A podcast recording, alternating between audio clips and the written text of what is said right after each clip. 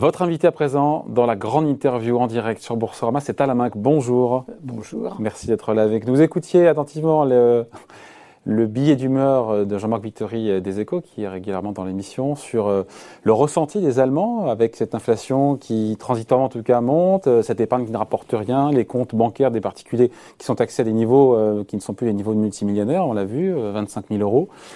Euh, une petite budgétaire où ils font plus d'efforts que nous, en même temps ils touchent moins d'argent du plan de relance. Il dit qu'il bah, faut se mettre un petit peu à la place des Allemands et comprendre leurs demandes. Vous en pensez quoi? D'abord, euh, j'ai résumé un petit peu, pardon. Vittori est un remarquable journaliste, donc euh, je ah, l'écoute toujours. J'espère qu'un jour vous direz ça. Une, une grande attention, pas en votre présence.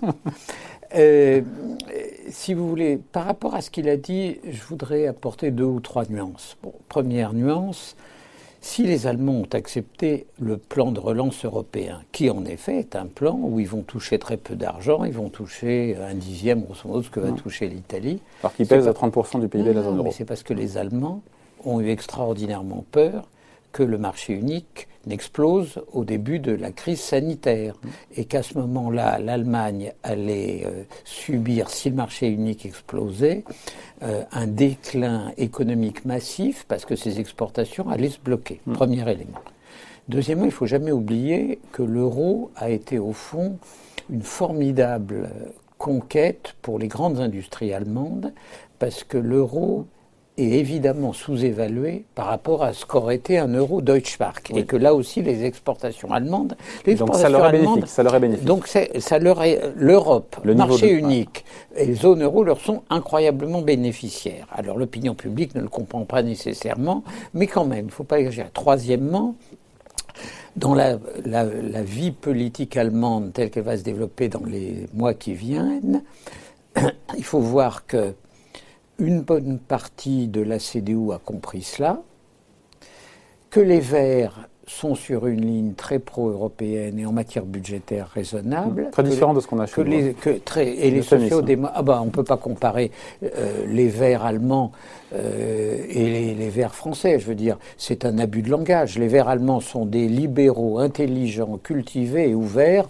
et les Verts français, jusqu'à récemment, sont des politiquement un animal politique dont la, le seul talent est l'autodestruction. Mmh. Euh, donc les Verts allemands seront au gouvernement. Les sociodémocrates sont sur une ligne beaucoup plus proche de la ligne française. Donc il faut avoir ce panorama à l'esprit. Après, il y a une question qui est qu'est-ce que l'inflation? Je crois que la seule inflation dangereuse, qui en effet pourrait provoquer un engrenage, hausse des taux d'intérêt, ce qui, vu nos conditions d'endettement, est un problème, mm. c'est l'inflation salariale. Qu'on ne voit pas. Qu'on ne voit pas. Et l'illustration. Ou par point, ou par, par non, Non, il peut y avoir, il va y avoir Amazon, des, des pénuries de main-d'œuvre, etc. Pourquoi? On peut avoir une opinion là-dessus en regardant justement l'Allemagne avant la crise du Covid. L'Allemagne avant la crise du Covid était en suremploi absolu. Les hausses de salaire dans les grandes entreprises étaient élevées, 4 à 5% Et néanmoins, il n'y avait pas d'inflation. Pourquoi? Parce que la courroie de transmission que les syndicats exerçaient des secteurs à forte productivité, mm. les grandes entreprises, vers les secteurs de services à basse productivité, où les hausses de salaire ne pouvaient pas être compensées par les hausses de productivité, ne fonctionne plus. Et plus l'économie subérise, moins elle fonctionne. Donc la vraie mesure, c'est si l'inflation salariale redémarre, là on a un vrai problème. Hmm. Si l'inflation salariale ne redémarre pas, c'est une c'est mon scénario. C'est une inflation, c'est une hausse de prix temporaire et d'ajustement. Mais et il est normal que l'ajustement grince un peu. On sort quand même d'une période de congélation puis d'hibernation, évidemment que la machine se remet en route avec, euh, disons, des frottements. Ouais, et c'est ce qui explique aussi cette petite poussée d'inflation et le fait qu'on sorte de la crise, qu'on a des taux d'intérêt qui remontent un peu partout dans le monde, rien de dramatique. On repasse en territoire positif sur les dettes euh, européennes, hors Allemagne, mais elle est proche de la ligne de flottaison. On sort d'une forme d'anomalie ou pas? Non, mais tant mieux. Dire, il faut que les taux soient très faibles, vu nos, états, nos endettements, mais positifs, parce que la notion de taux négatif est quand même contraire, tellement contraire au bon sens. C'est quoi il faut, Aucun de nous ne pouvait imaginer ça. Vous allez payer des États très endettés, non pas pour qu'ils daignent accepter votre monnaie. Ça n'a pas de sens. Mm. Bon, donc des taux euh, autour des, de 0,2, 0,3, 0,5. Donc les taux qui redeviennent positifs il vaut mieux qu'ils il vaut mieux qu'ils deviennent positifs. D'ailleurs, aux États-Unis, ils ne sont jamais devenus négatifs. Hein. Euh, en Angleterre non plus. Il faut qu'ils deviennent positifs et en espérant qu'ils demeureront, ce que je crois, durablement très faibles. Sinon, non, mais, non, mais sinon, on a le droit de se faire peur. mais sinon, on sait que, vu le niveau de dette à l'échelle de la planète, on ressent cette crise avec dette publique, privée, ménage, entreprise à un niveau stratosphérique. très faible aussi longtemps que les banques centrales le décideront. Le décideront. Les banques centrales se sont La crédibilité est infinie des banques centrales? Oui, parce que la monnaie est une convenance à certains égards. Oui, si les deux plus grandes banques centrales du monde mènent une politique de création monétaire aussi longtemps qu'il n'y a pas d'inflation, les banques centrales perdent leur crédibilité le jour. s'il y a inflation. Tant qu'il n'y a pas d'inflation, elles peuvent faire salariale. une inflation qui vient d'une hausse des salaires. Voilà, on verra. Hein. Les faits trancheront. Oui, d'ici là, j'espère qu'on se sera revu. bon, priorité absolue, nous dit Bruno Le Maire. Folie avant la présidentielle. On revient sur la France. Euh, lui répond Laurent Berger de la CFDT. On parle de la réforme des retraites. Est-ce qu'il y a vraiment urgence à mener cette réforme avant l'élection présidentielle de 2022. Est-ce que le plus, le plus urgent à la main, ce n'est pas de se concentrer sur la reprise économique, la sortie de crise La reprise économique, elle est là. Donc ce n'est pas la peine de se concentrer dessus. Elle est là, elle est plus rapide qu'on peut l'imaginer. Les chiffres euh, des dernières semaines, depuis la première levée du confinement, avant même euh, l'éclat de joie de demain, c'est-à-dire euh, le retour presque à une vie normale, est impressionnant. Et c'était prévisible. Pas besoin de prendre des mesures d'incitation pour que les 140 milliards qui sont dans les bas de laine sortent. Ils vont sortir. Donc la reprise est là et elle va être extrêmement forte apparaît le sujet des retraites, il est patent. Le sujet des retraites. On ne peut pas attendre? On peut pas attendre? Non, il y a le sujet de fond et il y a le, calendrier politique. Le sujet de fond, moi, je crois qu'il faut en revenir à des choses simples. Je ne sais pas ce qu'a dit Bruno Le Maire ce matin, mais je pense qu'il était sur cette ligne-là. Il faut commencer par décaler l'âge légal de la retraite. Hmm. Un totem, ça c'est un truc. Mais un totem. On, peut, on, peut, rallonger la durée de cotisation, accélérer. Non, non, non, mais il y a des moments où il faut des actes symboliques fort. Surtout qu'il s'est passé quand même dans ce pays quelque chose de dévastateur depuis quelques années, c'est que notre natalité, qui était une exception positive au sein du monde occidental, devient médiocre à son tour. Or, plus la natalité devient médiocre, plus le poids des retraites devient un fardeau insupportable. Après l'âge effectif de départ à la retraite, l'âge effectif dans le privé, on est à 62,8 ans, donc on l'a dépassé cette borne de 62 ans légal. les gens ne sont pas idiots. Hein. Attendez, les gens ne sont pas idiots, mais justement, moi je crois qu'il faut passer de 62 à 64, hmm. euh, comme on est passé de 60 à 62. 20 milliards d'euros, ça rapporte un milliard, ça. Non, mais c'est beaucoup. Hmm. Et puis ça entraîne un engrenage. Alors après, il y a une question d'opportunité politique qui est euh, le fait-on avant l'élection présidentielle ou après? On peut avoir un débat apaisé euh, ce qui est, avant la présidentielle. Ce qui est quand même curieux, c'est que Laurent Berger intègre, qui est un homme que je respecte infiniment, intègre des facteurs politiques pour dire pas avant la présidentielle. C'est pas ah, c'est pas ça en fait son sujet, c'est encore un instant Monsieur le bourreau. Mm. Euh, mais eh, Laurent Berger, qui appartient à ce qu'il y a de plus raisonnable dans le syndicalisme, mm. sait parfaitement qu'il faudra en passer par là. Et puis enfin, il y a une chose qui est claire, c'est que l'immense construction byzantine, biscornue, qui était la réforme à point, pour l'instant, c'est mort. Et heureusement que c'est mort, que ceci est mort. Voilà. Donc après, c'est une décision purement d'opportunité politique. Mais moi, je crois que d'une manière ou d'une autre, les candidats à l'élection présidentielle ne pourront pas euh, se contenter de généralité. Je parle des candidats sérieux. Donc, est-ce que la réforme est votée avant mai où est-ce qu'on annonce dans les programmes présidentiels qu'elle le sera au mois de juin C'est presque secondaire. Mais je ne vois pas comment le président de la République ne pourra pas s'exprimer de façon la hmm. plus claire possible. Ouais. Après, on sait aussi que c'est un dossier qui est explosif, qui est inflammable, et on se dit qu'est-ce que certains disent, mais, ça pourrait contrarier la reprise économique aussi, d'avoir des gens dans la rue, etc. Non, non, mais on peut aussi penser l'inverse, c'est-à-dire que, forme de maturité l'état d'esprit des Français après le traumatisme hallucinant qu'on a vécu n'est pas tout à fait le même qui qu'il y a 18 mm. mois et qu'il y a quand même, après une espèce de purge de cet ordre, une forme de conscience collective. Je ne crois pas qu'aujourd'hui, après ce qu'on a vécu, l'opinion publique suivrait des syndicats qui nous feraient un blocage du pays à travers les moyens d'action qu'ils ont, c'est-à-dire le blocage des transports. Après, on sent que le président, à mot couvert, sent, tient à mener cette réforme. C'est aussi, pardon, politiquement, un signal important qu'il envoie aussi à l'électorat de droite. On n'est pas dupe non plus. Hein. Non, non, mais c'est d'abord un signal qu'il envoie aux marchés internationaux qui financent la France, hmm. avant l'électorat de droite. Vous ne pouvez pas aspirer à gouverner 50 plus ce pays sans aborder ce sujet. Donc, que le vote ait lieu en décembre ou qu'il ait lieu en juillet, le fait de ce qu'il faut faire devra être acté. Hmm. Après, encore une fois, l'amélioration de la situation sanitaire, notamment à partir de, demain, est-ce que c'est propice justement à relancer l'action de modernisation du pays euh, par le chef de l'État? Il doit reprendre son costume, justement, de président, euh, de président réformateur. Euh, cette dernière année de mandat doit être utile. Il faut éviter l'immobilisme. Mais euh, de toute façon, euh, la première chose à faire, c'est dépenser l'argent du plan de relance, habilement, sur des secteurs d'avenir. Pour l'instant, c'est 30 ou 40 qui ont été. Euh, deuxièmement, la réforme de la haute fonction publique n'est pas un acte négligeable et qui prouve que Emmanuel Macron continue à réformer. Troisièmement, avec le calendrier parlementaire tel qu'il est, on ne va pas pouvoir faire des choses immenses. Mais il faut montrer une forme de cohérence, je veux dire.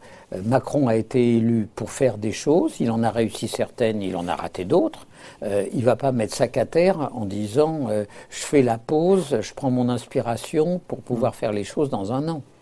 Il a bien géré cette crise sanitaire parce que euh, si on est, on s'en fait le bilan, il y a évidemment d'un côté on peut dire il y a le fiasco des masques, etc. mais il y a quand même aussi le fait que le chômage n'a pas explosé, qu'on n'a pas eu la vague de qu'on nous a promis. Je pense que la crise a été extrêmement bien gérée par tous les pays occidentaux. sur les masques, par tous les pays occidentaux. Si, en 1930, les pays occidentaux avaient fait les banques centrales et les gouvernements, ce qui a été fait au moment d'une crise dont on pensait qu'elle avait la même ampleur, il n'y aurait pas eu Hitler.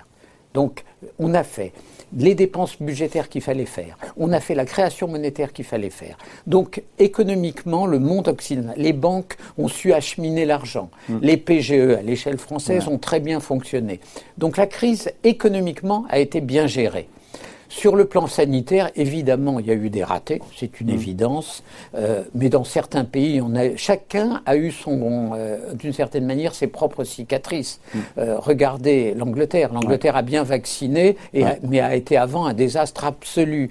la France vaccine plutôt bien après avoir connu des péripéties. Donc la crise a été bien gérée, je mm. crois, mais elle a été bien gérée pas seulement en France, elle a été bien gérée. Regardez, le Portugal a été un pays exemplaire, l'Italie de Mario Draghi Guy s'est mise en mouvement très rapidement. Euh, L'Allemagne, après avoir été très bon élève, a été un mauvais élève. Quand on sera sur la ligne d'arrivée, on verra que tous les pays riches ont avancé du même pas. Cette ligne d'arrivée, on ne sait pas où est-ce qu'elle sera, parce que il n'y a pas de certitude, même si on note que cette campagne de vaccination accélère, eh ben, monte en puissance et que les Européens ont largement rattrapé leur retard à l'allumage. On ne sait pas avec, encore une fois, le vaccin. C'est le Delta maintenant, le vaccin indien, le variant indien, c'est le, variant Delta. Euh, on ne sait pas. Il n'y a qu'une seule réponse. Il faudra bien arriver à le dire. C'est pas vacciner, vacciner. C'est rendre la vaccination obligatoire. Je suis effaré que dans aucun pays on mette cette chose sur le tapis. Chacun sait que les vaccins fonctionnent, y compris AstraZeneca. Le seul problème, c'est que 20 ou 30% de la population ne se vaccine pas. Alors, on vaccine, 11 vaccins sont obligatoires pour les enfants. Je connais l'argument qui consiste à dire Ah oui, mais sur les enfants, ce n'est pas les adultes. Ça ne veut rien dire. Juridiquement, l'obligation, elle n'est pas sur les enfants, puisque les enfants ne sont pas un être juridique. Elle est sur leurs parents. Donc les parents qui ont l'obligation de donner 11 vaccins à leurs enfants ne pourraient pas recevoir la propre obligation les concernant mmh. de se vacciner vous verrez que le sujet va arriver dans tous les pays et qu'on ne sera obligé d'en passer par là pour se débarrasser définitivement de cette pandémie. Ça vous choque, vous, qu'on vous dise que la vaccination est obligatoire? Parce que moi j'ai fait déjà un premier. Euh, non, mais d'accord, mais, non, mais ça vous choque intellectuellement? Vous si c'est pour éradiquer, mais il faut faire un référendum dans ces cas là Mais pourquoi un référendum Le Parlement est là pour voter la loi? Mais qu'est-ce que ça veut dire, cette espèce de populisme ambiant? Il faut demander aux Français par référendum si on doit les vacciner. Et alors, il n'y a plus de représentation parlementaire, il n'y a plus de pouvoir exécutif. on aurait quoi comme vote? On aurait quoi comme vote si on avait un vote parlementaire? Mais évidemment que ça passerait. Enfin, j'ose espérer quand même que le Parlement est d'un niveau de maturité suffisant. Mais qu'on fasse un sujet de ça, c'est ahurissant. mais, partout. mais c'est une espèce de pusillanimité. Mais vous verrez, elle ne durera pas. S'il y a une quatrième vague à l'automne, ce qui, si on fait la fête sérieusement, peut arriver, eh bien vous verrez que la vaccination deviendra obligatoire partout dans les pays occidentaux une nouvelle fois la France mise sous cloche et d'autres pays mis sous cloche euh, à l'automne ou cet hiver? ben on vaccinera. Vous verrez, je vous fais le pari que si la menace d'un confinement réapparaît, la vaccination obligatoire apparaîtra encore plus vite. Bon, d'ici là, il y aura des élections, notamment les élections régionales. Euh, et je sais bien que, je crois savoir que vous souhaitez qu'Emmanuel Macron soit réélu. Mais en attendant, le parti du président se dirige vers une, manifestement une assez lourde défaite au Je suis en total désaccord ah. avec la, je l'ai dit publiquement, avec la stratégie. J'ai pas encore posé ma question. J'ai régional, qu'est-ce que suit le président Il nationalise l'élection, il envoie non, 10 mais ministres. Je attendez, je vais vous dire ma position. Allez. Je pense qu'Emmanuel Macron aurait dû faire une chose tout à fait différente, dire je suis au-dessus des partis. Cette élection ne me concerne pas. Et les gens qui se réclament de moi font des accords locaux tels qu'ils les ressentent. Alors ça voulait dire à Marseille ou Paris. non il y a un petit côté euh, non, mais tambouille politique. C'est pas tambouille politique. Je veux dire, le, En Marche, ça n'existe pas. C'est une organisation gazeuse. Ça n'est pas un parti. Vous l'avez dit au président? Ah, oui, je, lui ai dit ce que je lui dis privativement, je ne vous le dirai pas, mais je l'ai même dit publiquement de la manière la plus nette. Je pense que c'est une énorme erreur politique. Je trouve qu'envoyer des carterons de ministres, dont on s'aperçoit que ça ne déplace pas 0,1% des voix. Ça fait passer de 8% des intentions de vote à plus de 10, qui permet de. Eh ben c'est eh ben ce qui peut arriver de pire, parce que quelle va être la décision? Qu'est-ce qu'est-ce qui va se passer dans les Hauts-de-France si En Marche dépasse 10% Le choix, ça sera se maintenir au risque de faire perdre Xavier Bertrand et de faire gagner le Front National, parce que je dis toujours le Front National, hmm. ou... Il n'aurait fait pas Xavier Bertrand, c'était l'objectif, Mais c'est absurde, mais c'est plus qu'absurde. Il a peur de Bertrand non, mais, Ou d'un candidat de la droite, Attendez, l'idée de donner le Front, au Front National, la région Hauts-de-France, tout ça pour faire un croc en jambe à Xavier Bertrand, ça n'a aucun sens. Et je pense qu'il passera mais donc, en réalité, il pourra dire, vous voyez, nonobstant les manœuvres d'en marge, je suis très au-dessus, je suis passé. Donc c'est vraiment contre-productif. Je trouve que c'est une stratégie... Qui l'a conseillé Mais qui, lui a conseillé cette stratégie oh, J'en sais rien. Écoutez, il en est responsable, hein, en tout cas. Hmm. Mais c'est bon. J'ose espérer qu'elle ne pèsera pas trop lourd et qu'elle ne pas ses chances politiques ultérieures. Oui. Bon, après, euh, le danger pour Emmanuel Macron peut venir de la droite aussi, ça vous l'avez noté dans le cas de la présidentielle. Quand on voit les, les, tests, les sondages, on voit bien que le meilleur rempart face à Marine Le Pen, c'est un candidat de droite. Mais vous mettez le doigt sur le seul vrai problème d'Emmanuel Macron. C'est que si les candidats, le candidat ou la candidate de droite apparaissent comme un meilleur rempart face à Marine Le Pen, ça déplacera des voix au premier tour. Mm. Et des voix qui quitteraient Macron ne sont pas des voix qui vont aller euh, aux insoumis. Elles iront sur le candidat de droite. Le problème de la droite, c'est qu'il faudrait qu'elle ait un ou une candidat mm. unique. Ça, c'est une, autre paire de manches. C'est une autre paire de manches. C'est parce que pour l'instant, je, sais pas comment, je ne sais vraiment pas comment ils vont faire. Mais sinon, vous avez mis le point. Et c'est d'ailleurs très intéressant ces sondages. Ça veut dire que les gens de gauche au fond, c'est un vote chiracien, comme ils l'ont fait vis-à-vis de Chirac, leur coûte moins qu'un vote macroniste. Hmm. C'est assez étrange, mais si ça se confirme de mois en mois, c'est un fait politique lourd. Après, celle qui peut s'en sortir sans les voix euh, d'Emmanuel Macron, en tout cas ceux qui ont voté pour, le, pour En Marche, c'est Valérie Pécresse. Autant peut-être que Xavier Bertrand a besoin des voix encore des électeurs euh, macroniens, autant Valérie Pécresse peut l'emporter. C'est peut-être elle, même si c'est pour l'instant dans les intentions de vote Xavier Bertrand qui est plus haut, mais c'est peut-être elle, finalement, euh, la candidate qui pourrait, euh, de droite. Euh, moi, j'ai dit de manière très claire que, parisien comme je le suis, je voterai pour elle, hmm. parce qu'elle a bien géré cette région, qu'elle appartient à l'espace pro-européen raisonnable, et qu'évidemment, c'est une femme politique qui a un grand hmm. avenir, mais chacun le sait. Hmm. Et, et, puis, être une femme en politique, efface des décennies d'handicap en devenant aussi un avantage. Après, est-ce qu'on peut dire, encore une fois sans trop s'avancer, qu'un échec euh, euh, au régional, notamment euh, en Haute-France et en PACA pour le président, s'applique ou pas du tout l'élection présidentielle Vous me dites ça parce que j'ai dit ça dans un entretien. S'il y a PACA, PACA, ça a malheureusement l'air d'être fait. Mais enfin, ils y sont pris, ils s'y sont pris d'une manière qui explique cette sanction. S'il y a les Hauts-de-France, c'est un acte politique, c'est un événement politique terrible. Terrible. Qui compromet la, présidentielle? Tout événement politique la complique fortement. Hmm. Mais en plus, ça aurait pu être évité. C'est ça qui est rageant. C'est tellement rageant. De... Pourquoi avoir mis les mains là-dedans? Hmm. Pourquoi? Bon, en tout cas, là, aujourd'hui, enfin, demain, il y a de nouvelles, euh, on finit là-dessus, de nouvelles restrictions qui seront assouplies, euh, couvre-feu à 23 heures, on pouvoir sortir, des jauges plus souples. Voilà, le rebond, et c'est ça, on va finir sur une note positive, le rebond ah enfin, on, est, voilà, on y a du rebond économique, il va être puissant selon vous. Mais le rebond économique est puissant, l'air est allègre et on a tous l'air de bonne humeur. Il se passe quelque chose. Voilà, on va en profiter. Merci d'avoir été avec nous. Alain Minck, donc invité de la grande interview en direct sur Boursorama. Merci. Hein. Merci. À bientôt.